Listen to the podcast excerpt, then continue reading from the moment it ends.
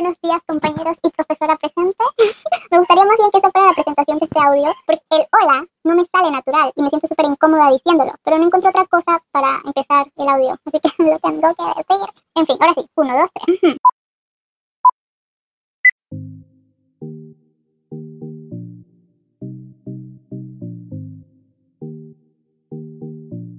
Hola, eh, quiero empezar diciendo con vamos al grano. Ya hemos hablado de los consejos para empezar a leer y también de cómo escoger lo que empezarás a leer. Y en esta vuelta... Este sería, lo prometemos, lo prometemos. El último consejo para ya en los próximos episodios dar inicio a las reseñas de los libros, artículos, aplicaciones digitales y todo lo que tenga que ver con la lectura pasos o consejos que vamos a dar hoy es para mantener la concentración de tu lectura. Por ejemplo, a mí me está pasando que tengo que leer un capítulo de 30 páginas para una tarea de la universidad. Y pues no me concentro. Apenas voy por las dos primeras páginas y tengo que volver a leer esas páginas porque llevo ya varios días en eso.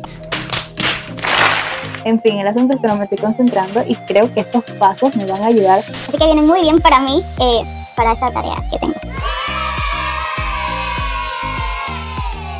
En fin. El paso uno sería usa tu mano.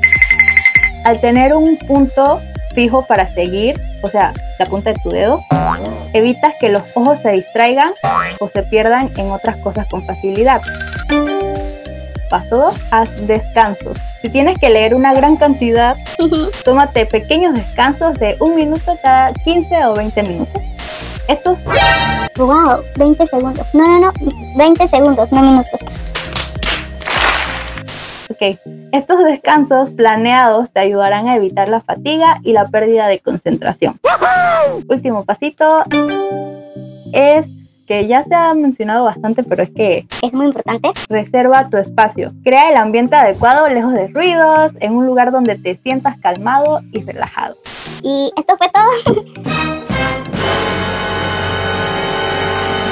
Esto fue todo en Creciendo en Tres Párrafos. Los esperamos en los próximos episodios. ¡Saludos! Me río demasiado. ¡Ah! ¿Cómo se para la risa? Hola chicos, mi nombre es Katia Araúz y hoy les voy a estar hablando sobre el libro Confiando en Dios aunque la vida duela.